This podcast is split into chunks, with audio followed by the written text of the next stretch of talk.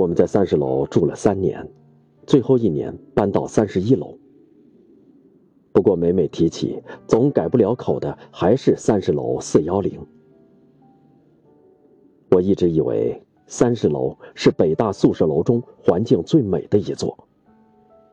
春天，楼下的丁香、紫藤芬芳扑鼻；秋天，环楼而种的银杏金黄灿烂。更有一种叫人树的珍稀物种，令人望之心动。人树，应该是象首先引进四幺零的。一天。向下晚自习回来，一进屋就叫起来：“啊，刚才吓死我了！我的自行车支子坏了，我本想在楼下找棵树靠车，我推着车过去，都快靠上了，结果，你们猜怎么着？那树一动变成俩人了。我们从此对校园里那些亲密无缝的情侣统称‘人数’。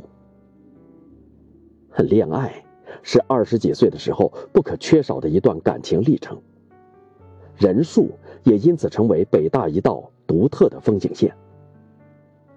在图书馆前的大草坪，在松竹掩映的灵湖轩，在博雅塔下的小红庙，最美的还是三十楼前紫藤架下丁香树旁的身影。尤其是毕业后再回燕园。我总是从那些似曾相识的人数中看见自己的影子，心中不觉泛起些许“你中有我，我中有你”的温馨。临毕业那年，学校出台了一个规定，称为“校园十条”，最后一条明确规定，校园内不许勾肩搭背、拥抱亲吻，违者罚款。之后，人数。多半转入地下，更觉珍惜了。那年，我们已经搬到三十一楼去了，而三十楼以及三十楼下的人数依然是一段最令人难忘的记忆。印象中，四幺零第一次真正的集体活动是大一的冬天。那是元旦前夕，一夜的大雪把窗外变成童话的世界。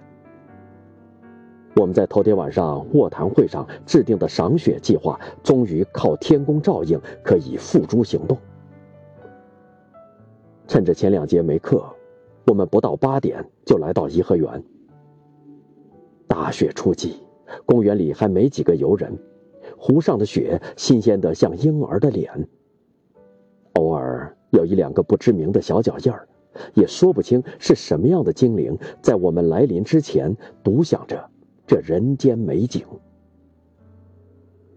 我们笑着、闹着，尽情的拍照，用枯树枝在雪地上写下 “Happy New Year” 和一些不便说与人知的秘密。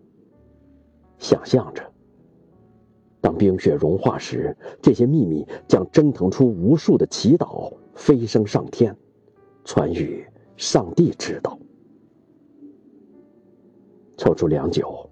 我们终于决定放弃后两节课。那可是我第一次逃课，直到中午才回学校。到了宿舍，大家才发现相机不见了。那架相机是小蔡借的。一路寻回去，望着昆明湖上拥挤的人群，心情早已不能和早晨同日而语。我们凑钱买了一个同样的相机，让小蔡还了。为了那个乐极生悲的早晨，四幺零足足过了一个月拮据的日子。而最让人遗憾的是，那些相片不能失而复得了。好在记忆中的照片是永远不会褪色的。四幺零成员当年的倩影，至今清晰如昨日。